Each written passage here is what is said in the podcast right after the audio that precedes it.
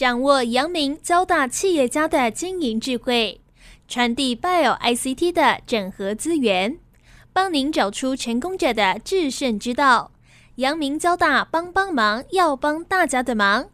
欢迎收听由林宏文所主持的《阳明交大帮帮忙》。各位听众朋友，大家好，欢迎收听环宇电台《阳明交大帮帮忙》节目，我是主持人林宏文。呃，最近呢，我们看到哦，Tesla 哈，或者是相关的这种自动驾驶的这个汽车哈，在很多的道路上哈，都是越来越多哈。前一阵子有 Tesla 的这个又出了一次车祸哈，那这个车祸是呃，这个在高速公路上哦，然后没有办法辨别高速公路上面常有那个防撞的那个缓冲车哈，俗称是蝎子车哦。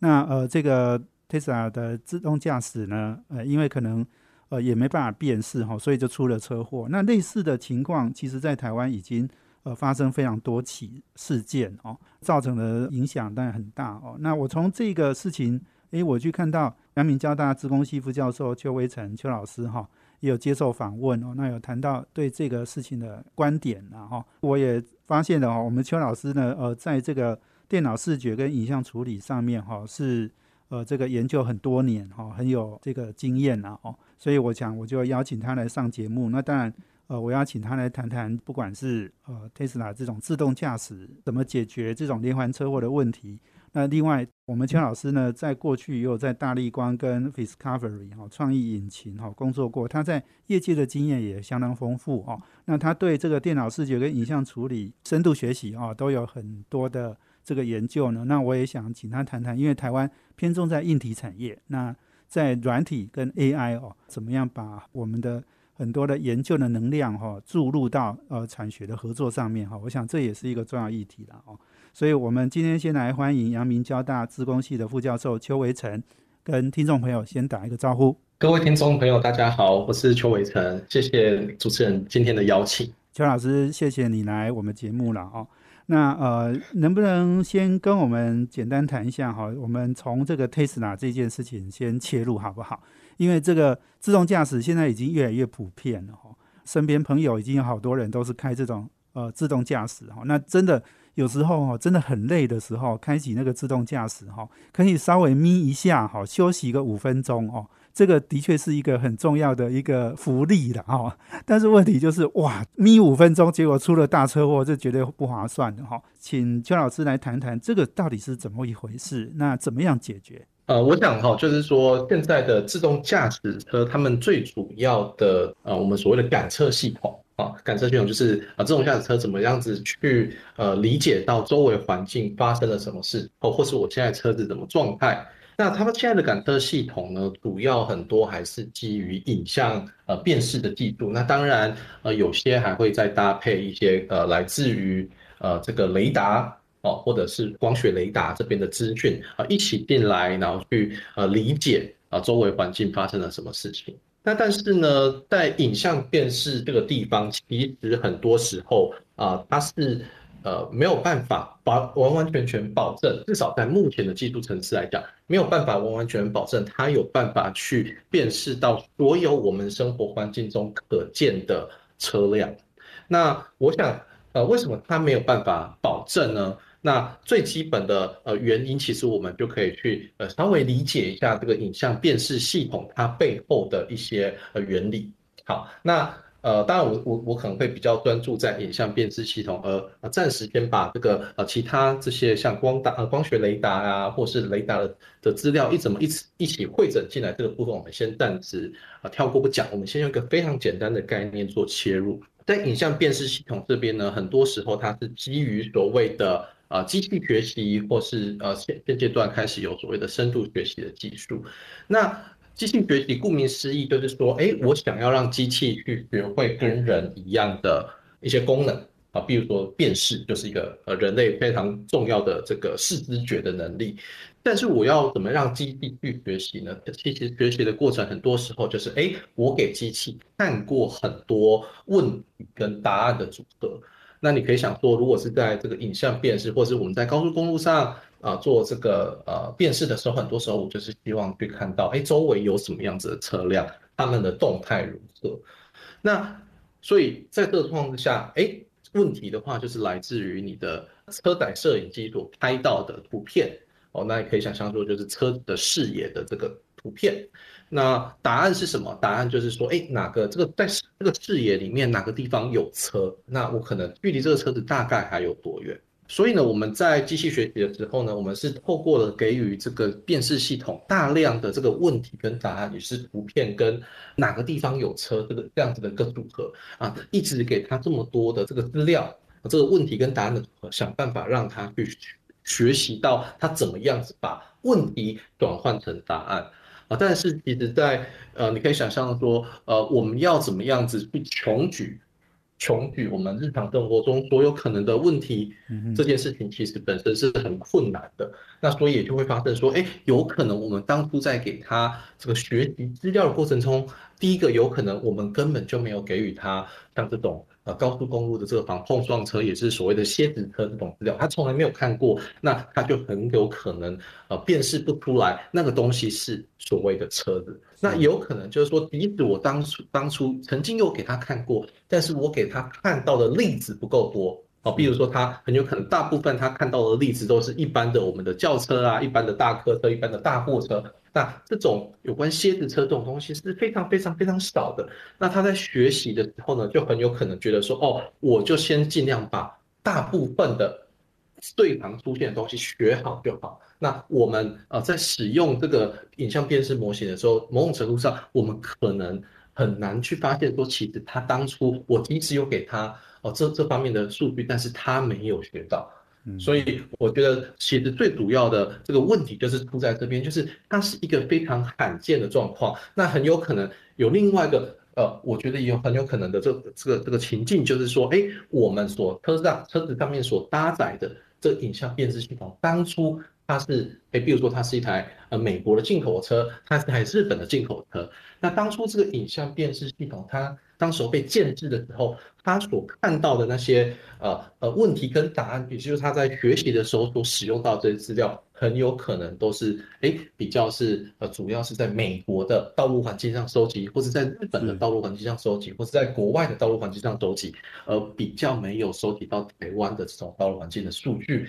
那在这个状况之下，他也很有可能没有办法处理好这个呃我们。这边在台湾的日常生活中所看到一些比较罕见的状况是。那邱教授，我请教你一下哈，因为刚刚我们讲到那个蝎子车哈，它可能跟一般的车长得不太一样，不过它就是一台车，不是吗？你说它没有学习，可是它看到这个，它会把它当做是没事就把它撞上去，这样，这个为什么它的系统是这样设计？我想这跟这个影像辨识系统它背后它的运作原理其实是很有关联的。是啊，就是说，通常我们在辨识的是怎么样？我们对我我们人而言是非常非常直觉的，但是对于机器，它要怎么去学会辨识这件事情？它背后可能大概可以被分成呃几个呃主要的这个成分或主要主要的元件啊。比如说，第一个，它会先从图片里面去截取出一些所谓的特征。那很多时候，这个特征就是跟啊，比如说，哎，哪个地方看起来是有一些边缘的啊？比如说，我们到车子它的形状，基本上就是它跟背景看起来有点不太一样，哦，那它就有一些特殊的这个边缘的组合。然后我再根据这个特殊的边缘组合，去说，哦，这种边缘特征的组合之下，或是某种色彩特征的组合之下，或是边缘加色彩综合起来的特征组合之下，它是车子。那但是呢，蝎子车它可能它的特征组合刚好没有。被我们当初所学习到的东西，那些特征的组合给包括进去。是，对对对，所以即使对于人而言，我们觉得它就是车子啊，它只是长得有点不太一样，它后面加装了一些特别的东西。但是其实可能对于你的变相系辨识系统，它可能就哎觉得它看起来不太像是它曾经学过的东西。是是，没错哈。所以其实经过邱维成邱教授的这样的一个分享哈，哎，我觉得其实。哎，老实讲哈，这个机器的确是老实说有点笨，然后但是它是一定也要有很多的完整的学习，它才能够真的确定哦，它要怎么处理。不像我们，哎，我们一般人其实还是有一些诶经验值嘛，哈，或者是说我们过去的嗯呃一些我们的熟悉的哈，就是碰到这种状况，嗯可能我我想我们车子一定不会撞上去了哈，但是机器呢，因为没辨识清楚就撞上去哈，所以这个机器很厉害哈，但是它也有它不足的地方了哦。所以我们今天访问的是阳明交大资工系的副教授邱维成邱教授哦。那我们休息一下呢，等一下再回来，我要继续来问哦。那呃，这个 Tesla 这样的一个呃，刚刚讲的，可能是用美国的道路交通状况，不是用台湾哦。那这个这个可能也是一个问题，他没有在各个国家的各个地方哦去做测试哈、这一点我可能要请教邱老师哈、我们休息一下，等一下回来。欢迎回到华语电台阳明交大帮帮忙节目，我是主持人林宏文。我们这节目在每周三晚上七点到八点播出。我们在 Pocket 上面呢也有哦节目哦，可以直接 download 下来听哦。那我们今天邀请的贵宾呢是阳明交大呃资工系副教授邱维成。那我们谈的题目呢是自驾系统哦，尤其是在电脑视觉、影像处理、机器学习等等的这样的一个哦辨识上面啊哦，是以 Tesla 这个问题来讨论哦。同样在请教您哈、就是你刚刚讲就是说台湾的蝎子车哈、Tesla 的自驾系统里面哈、它是呃没办法有效的辨认哈、那这个问题是不是 Tesla 应该要解决的？我同样能够想到哈，全世界各地的道路交通状况一定非常多了哈，一定也有很多各地不同的一个状况。那他们的机器学习系统要怎么样把它学得更好，让人家可以不要出这种状况哦？这个应该也是很重要。我是不是请邱老师也来分享一下？是，那我觉得其实就是延续刚刚的那个概念。我们刚才讲到说，哎，很有可能他当初训练的时候所看过这些，他在学习的时候所看过的这些问题跟答案，很有可能就是在美国的环境。那很多时候我们就会去想象说，哎，是不是有机会让他慢慢的进化？Tesla 它的软体每隔一段时间可能就会经过像 OTA 的这个手段，它会经过一些更新。那有没有机会让它这个辨识系统？啊，日新月异，慢慢的进步，或是说变得更在地化，或是变得有点克制化，我觉得这是有可能可以发生的，只是它是不是正在发生当中？呃，我其实我们没有办法很确定 Tesla 是不是有在做这件事情，或者说其他的这个呃车厂他们的影像辨识系统到底有没有在做这件事情？嗯，但是呢，这样子的这样的技术其实对于呃我们。在学术研究领域，其实是已经一个长久以来被讨论的问题。好，就是说，呃，很多时候我们去想象说，哎，我的系统它一边在运作的时候，它有没有办法一边慢慢的去收集资料？然后，呃，它收集到的资料就是说，哎，它它可能它，比如说车子开在路上，哦，它就一边开一边看，它除了在做辨识之外。它也一边的在收集，它到时候想要继续往下学习的时候所需要的资料，是这样。那但是呢，呃，这个东西其实呃，回过头来，你可能会想到，很直觉就会想到一些相关的问题，就是说，当我让它变得非常克制化、非常在地化的时候，会不会衍生出它其实慢慢的，哎，可能过去的知识就被洗掉了。就被掩盖过去啊，比如说我可能我今天一台车子，我非常常开在就是这个乡村道路的场景上面，所以我看到的可能都是假设我都很常看到这些呃铁牛车，看到这个摩托车，但是我很少看到，比如说一些呃很特别的，像是这种比较。昂贵的车辆，我们假设，我们先不要讲说乡村跟城市可能发展有异，但是我们先做这样的假设好了。那在这个状状况之下，如果我一直让我的系统慢慢的、慢慢的一直往前去学习，好，就是他根据他自己收集到的东西，慢慢在继续继续往下学习的时候，他会不会忘记过去的？他会不会有一天忽然开到城市场景的时候，他就无法辨识一般的他过去可以辨识的东西？所以我觉得这个问题就是在于说，哎，我们要怎么样子让系统有，让你的影像辨识系统有办法日新月异的在进步的时候，它又可以做到克制化，但是它又不失一般性，又不会忘记他过去的能力。那我想这个东西是其实是呃，我觉得自驾车。在影像辨识系统这一块，未来是很有机会，而且我觉得可能在不远的将来，可能就会慢慢有这样子的呃功能开始提供。邱老师，哦，这个我这样我很惊讶。你刚刚讲说电脑它会因为学习过之后，时间久了它还会忘记哦。我想说，人年纪大了会健忘，对不对？哈。可是机器嗯照理说应该学了就应该记得住嘛，哈，因为不然不然它就不是电脑了哈，就不是机器了哈，所以还是会有这样的问题，是不是？是，其实我觉得，其实我们要呃反过来讲，我们要稍微理解一下它的当初到底是什么样子的崛起机制。其实我觉得一个很简单的、非常简单的比喻，就是说，电脑它并不，或是我们的影像辨识系统，它并不是把它所有看过的东西都背下来。是。它不是一个填鸭式的东西，它其实就像我们刚才讲的，它会想办法做一些归纳跟整理。它的归纳方式就像我们刚才讲的，他会可能哎，他觉得哎有哪一些边缘的特征，有哪些呃色彩特征的组合，很常被认为是车子，那他就把这个连接性把它归纳出来。是。哦，但那那所以你你可以想象说，它是一个归纳整理的过程。所以当你现在很大程度的给它大量的是呃非常有偏见的、很非常有偏见的数据，我对我想有偏见，比如说就是很限限制在一个环境的状况之下，那你它很很有可能它归纳出来的东西就跟过去它所归纳东西会有不一样。所以你刚刚讲说，如果他这个车子在乡村开久了，他学到了，跟他在城市学到了可能不太一样哦。那这个这个又会又又会有一些改变，就对了。所以机器学习真的也是呃，深度学习好像也真的很有大学问哈、哦。那所以很需要我们这个专业的呃，像邱老师这样来研究了哦。那呃，我另外你刚刚也讲到说用 OTA 来更新，那个 OTA 是不是就是所谓的 Over the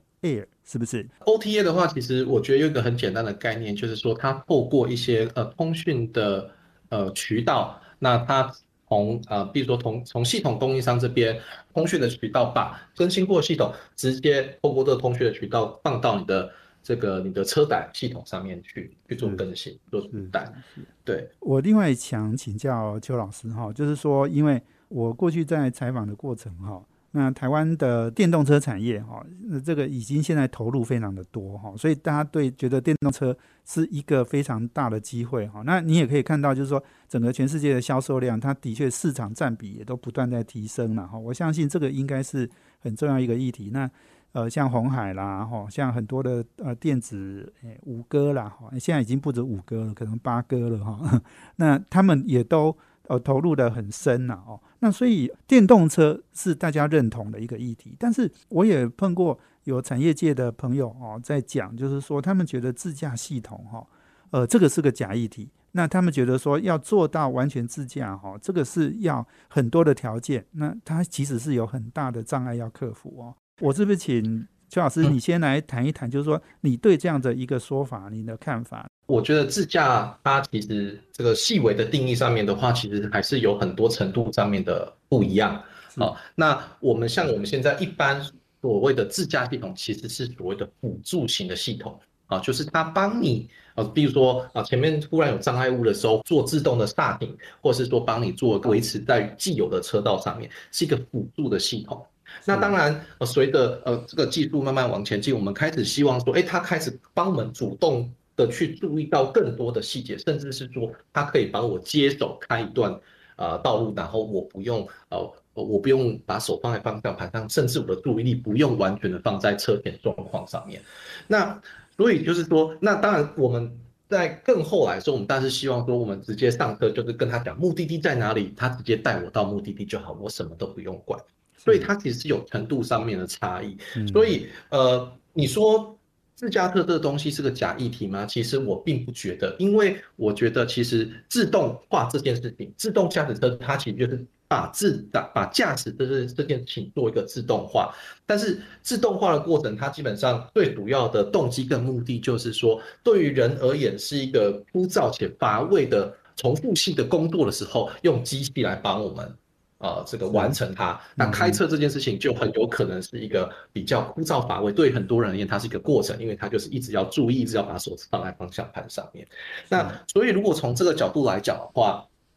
我们对于自动化、自动驾驶车这件事情，我们是不是呃，并不苛求说它在一开始的时候就要能够做到我们最后最完美的那个状态？那如果是在这个这样子的认知之下的话，我觉得呃，自动驾驶。呃系统或是自动驾驶车，其实还是有它很大的潜力，它并不是一个所谓的假议题。也就是说，我们现在是 L one、L two 哈这种第一层跟第二层的自驾的辅助系统啊，不能完全真的自驾哈，但是它至少可以让你诶手放开一下了哈。也许我们休息一下呢，等下再回来，请阳明交大自工系的副教授邱维成邱老师哈，继续来跟我们分享。我们休息一下，等下回来。欢迎回到环宇电台阳明交大帮帮忙节目，我是主持人林宏文。我们今天邀请贵宾是阳明交大自工系副教授邱维成。那我们谈的题目呢是自驾系统哦，怎么样防车祸？怎么样呃让自驾系统呢能够做得更符合人的需求了哦？那当然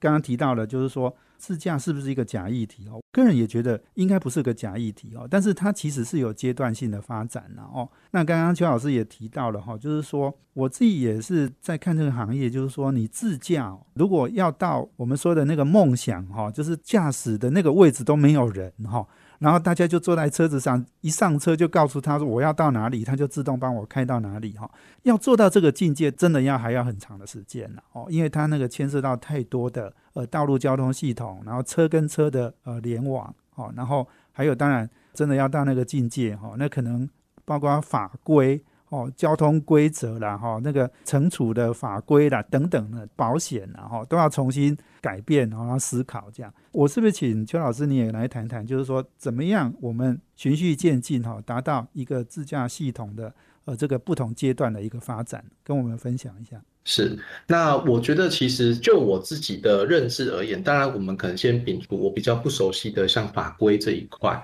那呃，我们从一个简单的概念来想象好了。哦，就是我们其实很常听到，呃，有一些之前很流行的一些名词，比如说像是车联网。那车联网其实基本上它就是提供一个呃车子之间互相通讯的管道。那甚至是呃之前也有曾经有提到一些像是智慧路网，哦，那基本上它就是可以提供给我们车子，比如说整个比较大范围的一个交通状况。哦，那他在做一些智慧型的调控，做一些呃个资讯的沟通。那我觉得就是说，对于自驾车这件事情，呃，很多人会觉得，就像研究我们刚才讲，他觉得它是假议题，因为它需要很多的所谓的 infrastructure 的这个资源。啊，就是我可能要先建制好一些，比如说智慧路灯啊，或者我在道路上啊需要提供一些资讯啊，那才有办法让自驾车做得很好。那但是我觉得这个问题呢，其实可以用个很简单的概念去做想象，就是我们刚刚在讲的自驾车，其实很多时候啊，我们比较专注的是说，车子本身它根据它自己接收到的资讯，它在目前它的行驶环境里面接收到的资讯，它来协助你去完成呃自动化的去完成这个驾驶这件事情。好，那也就是说，你可以想象，我车子现在在一个。啊，比如说他现在他现在开在路上，他所见说他或是他所知的，就是非常局部的这个资讯，非常区域型的资讯。也就是说，他只要专注在他说哦，即使我现在有个大方向的目的地，但是我非常专注在我目前把车子开得好、开得安全就可以了。那我们刚才提到那些 infrastructure，它主要可以提供的帮助是什么呢？它其实比较是提供比较大范围的资讯。好，比如说，他可以跟你提供说，哦，你可能在往前可能两三公里以后，那个状况，那个地方的这个路况是怎么样，或是他跟你说，哦，你周围，比如说依依照车联网来讲的话，他跟你讲说，你周围呃周围的车子的动态可能是怎么样。好，那所以其实我觉得就是说，从我们刚才讲的概念出发，如果我们今天只是希望让车子先帮我们完成自动的帮我把车子在目前的环境待好的状况之下，很有可能我们其实暂时还不需要。这个车联网或是这些智慧路网的资讯进来，那但是未来如果我们想要让车子开得更有智慧，就是说它已经设定好一个目的地，它在前往目的地的过程，它可以更有呃效率、更有智慧的去选择一个好的驾驶的策略啊，比如说它可能到到哪里应该要采取什么样子的这个驾驶策略，在哪个地方可能要哦切出去，哪个地方要呃寻找一个替代道路。呃根据即时的这些车联网或是智慧路网的资讯啊，它可以选择一个更好的驾驶策略的话，那当然在那个状况之下，我们就需要 infrastructure。好，但是我觉得就是说，这其实一切都根基于我们对于自动驾驶的系统到底。你现在的期望跟你的想象是到什么样的程度，那我们就有不一样需要做的事情。所以再一次，我觉得它其实本身并不是一个假议题，而是我们对于它的期望跟这个要求是到什么程度。我想哦，这个呃，邱老师你这样的解释，我觉得是蛮重要的，然后也让大家知道，就是说任何一个行业的发展哈，它都是循序渐进的哈。这里有一个很重要议题，就是我刚刚提到哈。呃，会有产业界谈这个事情哈，是因为可能呢，台湾比较偏重在硬体哦，所以刚刚讲说电动车对很多人来讲哈，因为真的做一台车，因为车子的产值也很大哈，它它比手机可能还要大上这个五十倍哈，三十倍、五十倍这样子哈，车子一定是百万哈，大概是那个价位嘛哈，所以我我想就是说。可能因为呃这个硬体的产值，然后这个生意哦是台湾做得到的哦，但是自驾哈，因为不是台湾厂商能够很容易做得到的，然后因为呃事实上你在全世界看到也做的能够做自驾系统，也都是基本上都是要拥有比较大的品牌，然后它要有很多的呃这个消费者哦。呃，这个回馈资讯哈，它才能够建立起来。所以我想，可能是因为台湾也觉得啊，对我们来讲，这个可能距离很远哦，比较没有机会了。哦。讲到这里，我就是要请我们邱老师来跟我们谈谈哈，因为我们知道你自己在业界也有工作过，那你自己的研究的就是电脑视觉影像处理、机器学习、深度学习哈这些重要的议题哈。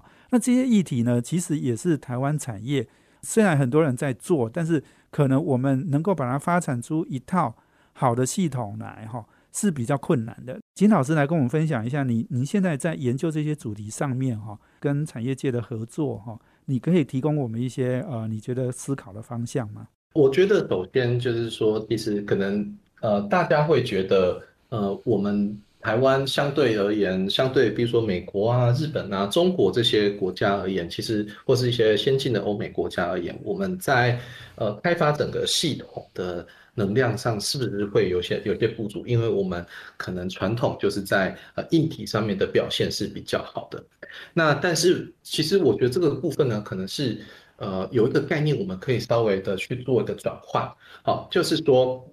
我们现在其实这些系统本身都是以软体为主。那其实我们可以看到这几年的人工智慧的风起云涌，或是一些工业革命，主要的这个来源其实很大的推力就是在软体方面的改革。但是你可以看到说这些带来改变的软体，随便举一个例子啊，比如说像是 Facebook，它是比较以啊软体为主的。这些软体的公司，他们一开始的开头的时候，他们其实并不需要很大的资源。而是他们找到一个利基点，找到一个哎好的应用，找到一个好的这个呃这个演算法，找到一个好的方法，我就有办法去撬动整个产业的发展的改革。那所以从这个角度去思考的话，我们可以想象说，即使相对于这个国外而言，我们其实呃我们的人口数比较少，我们从事研发的人数可能也比较少，但是这并不影响。呃，我们未来做出一些突破性的发展，为世界带来呃全球化的这个这个变革的可能性啊，因为我觉得就是从软体的角度而言，它是有很多的 potential 的。那所以从这个角度来讲的话，其实我觉得呃，我们当然不会说就是硬体是。呃，没有用的。我们也不是说，就是很多人经常说，呃，跳脱这些硬体厂的思维。我觉得其实也不完全是如此，而是说，我们要怎么在我们既有已经有的这个基础之下，然后在上面再进行加，把软体这个地方价值加注上去。所以你可以想象说，哎，像为什么像现在的一些晶片厂商啊，比如说我们讲讲的这个联发科技，那它为什么会啊投入这么多的人力在所谓的软体？在演算法的开发上面就是这样子。它虽然主体是呃以晶片卖晶片为主，可是当它能够赋予它的晶片更多的软体功能的时候，那你可以想象它晶片本身的价值就被相对提升了，而不是说它的晶片就完完全全只能说哦，你当初这个它是用用什么样子硬体材料来计算它的成本？是是，对，没错没错。我想这个现在哦做 IC 哈，其实。已经要把这个很多的软体都整合进去了了哦。你刚刚讲的联发科嘛，哈，那另外我们看到那个博通哈，Broadcom 哈，最领先的几家这个 IC 设计公司哈，他现在都在并软体公司哈。最近还传出他要并这个 VMware 了哦。我想软硬整合哈，提供好的这个解决方案哦，这个是已经变成是必要哈，半导体公司啊要做的事哦。所以你刚刚讲到整个系统也需要有好的软体的哦。所以我们休闲了再回来哦，我们请阳明交大自工系的副教授邱维成哦，邱老师继续来跟我们分享。休息一下，等下回来。欢迎回到环宇电台阳明交大帮帮忙节目，我是主持人林宏文。我们今天邀请贵宾是阳明交大自工系副教授邱维成。那我们谈的题目呢是这个自动驾驶啊。那呃，我想邱老师也是研究电脑视觉影像处理啊、机器跟深度学习等等哈这个相关的领域的专家了哦。刚刚我们谈到了就是呃，台湾需要好的软体，台湾需要做出好的软硬整合的系统哦。我想这个是呃现在大家业界的共识啊哦。那我是不是也请邱老师来跟我们分享哈？你的研究的专长应该也很多的产业界哈，争取跟你的合作哈。你要不要来谈谈？就是说您现在跟产业界的合作上面有哪些呃可以跟我们分享一下的？是，那我自己本身现在当然有几个呃正在进行的合作案，那我可以举几个案例给大家参考一下。那比如说，我就跟刚才有提到的联发科技这边有合作。那我们刚才讲到说，哎，它虽然是卖晶片，但是它希望在上面加持很多软体。那很多时候，像比如说我们手机里面很重要的功能就是照相的功能，但是你在照相的时候，很有可能会因为呃周围光道啊，或者是环境的一些杂讯的关系啊，影响到你的照相品质。那你怎么样子在呃，因为你拍拍到的照片已经存在你的电脑里面了，好，那。你怎么样子透过软体的方式去把这个照片让它看起来，比如说呃色彩更鲜艳啊，或者说它上面的这个杂讯呃把它去掉。那这个部分基本上就是我们呃现在跟联发科技呃公司有在进行的一些相关的题目哦。怎么样子从相对而言，可能或许比如说我们讲呃它本身品质没有那么好的图片的照片，或者是说它本身比较低解析度的照片，我们让它提供更多的这个高解析度的这个细节，或是更呃无杂讯的这些呃内容啊照片内容。目前也有在跟，比如说像是高通有进行产学合作。那我们做的方向呢，可能就是像呃，我们知道在相机，现在手机的相机里面，你除了有这个摄影机之外，有普通的这个台式摄影机之外，你还会有搭配一些呃，比如说主动的这个光学的这个。Sensor 这个感测器，比如说像是呃，有点像是啊光学雷达这种感觉。那你怎么样子去整合来自于相机跟光学雷达所看到的呃这个看到的这个资讯，把它整合在一起，使得你整个呃拍照的功能，或是说你的对于环境的这个呃这些三维资讯的理解能够更好。那这方面也是需要软体来帮忙。另外呢，呃，我自己本身现在呃也有在跟，比如说像是研华啊，他们是做智慧制造的公司有合作，那他们希望能够导入一些在你不用太多人为的这个标注数据的介入之下啊，就可以把啊一些比如说像是瑕疵检测的功能做得好的这样子的一个演算法或是软体。那我们刚才讲到，哎，什么标注呢？其实很一个很简单的想象。刚刚有提到自驾车的影像辨识系统，我们需要给它很多问题跟答案的组合，让它去进行学习。那但是你要怎么样子去呃取得答案这件事情，其实就是需要人力的去介入去收集答案。那但是是不是有机会可以只从问题本身，也就是说只从一大堆的图片本身，很多呃一大堆的照片本身，在没有正确答案的状况之下，就可以做到一定程度的学习的能力？那这个部分其实是啊，我想也是啊非常重要，而且是近年来在学术界蔚为风潮的研究议题。那啊研华他们也希望能够导入一些有关于在没有标注、没有人为。呃，提供正确答案的状况之下，直接从数据本身就去做学习，啊，做到比如说像是瑕疵检测这种跟智慧制造有关的这种能力。那我自己本身现在目前也啊，直接就是以合并的身份加入到工研院机械所做自驾车的团队去服务，也就是直接把我在影像辨识啊、机器学习上面的专长，直接贡献到在台湾的啊自驾车的产业发展这部分。哇，所以这个合作案也相当多哈。那呃，我另外其实也想请教一下邱老师哈，因为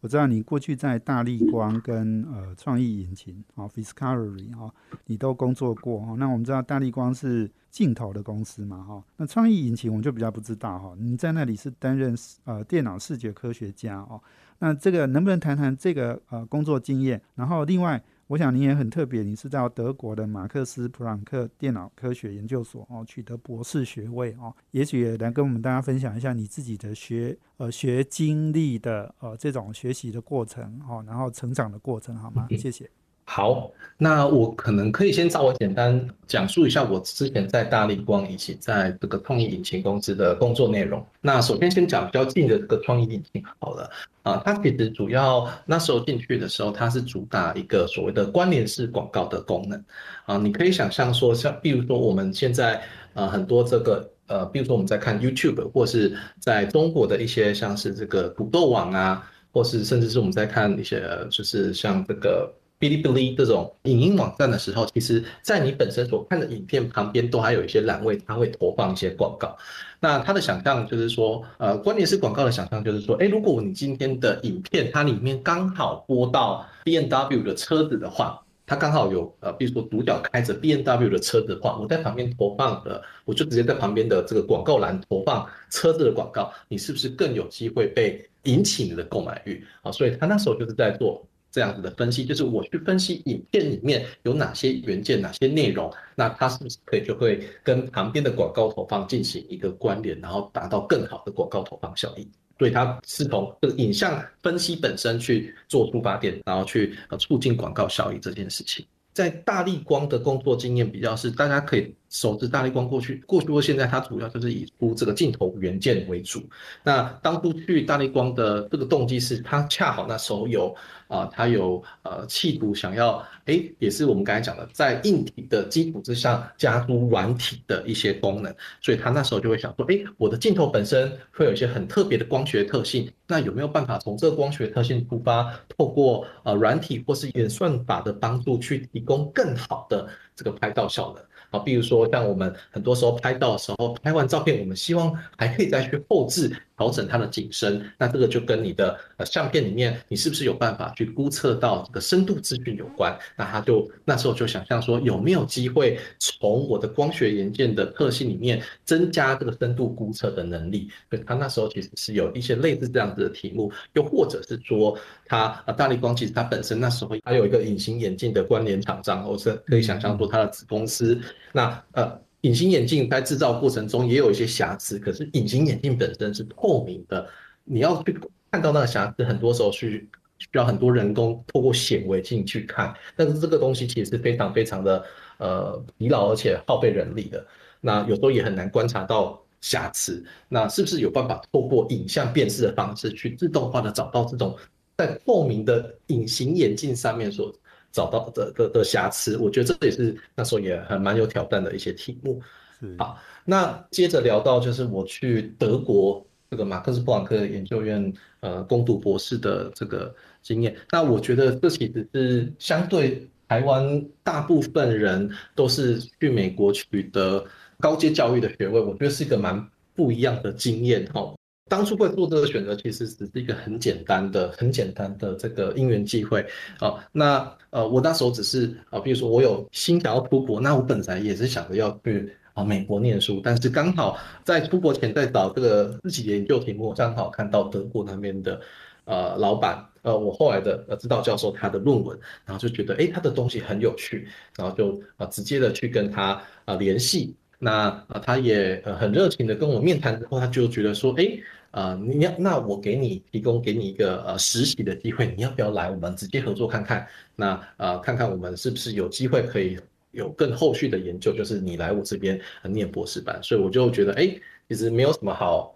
其实。Nothing to lose，没有什么好耗耗费到自己的资源的，因为他们愿意提供来回机票啊，一些呃生活上的这个薪，就是像薪资的补助。那其实去了又可以跟好的研究员一起做研究，就是哎，好像其实没什么好损失的，那我们就去了。那去了之后觉得哎，其实环境蛮好的，而且是特别我在大学的时候又有去美国交换学生的经验。那呃对比欧洲跟美国的这个生活条件啊，这个整个文化啊，我会觉得哎，像欧洲其实也蛮有文化底蕴的，而且它也很注重 work-life balance，就是你的工作跟生活品质之间的平衡。那我觉得哎，它是个很好的生活环境，然后学术发展也非常的蓬勃。啊，你可以想象说，很多我们听过去听到的很多诺贝尔奖的得主，他的科学基本上在德国都是非常有名的，所以我就决定在实习结束之后就继续留下来。没错，没错，是是是。好，我想时间很有限哈，我们今天非常谢谢我们阳明交大自工系副教授邱维成哦，邱老师哦，接受我们访问，也跟我们分享了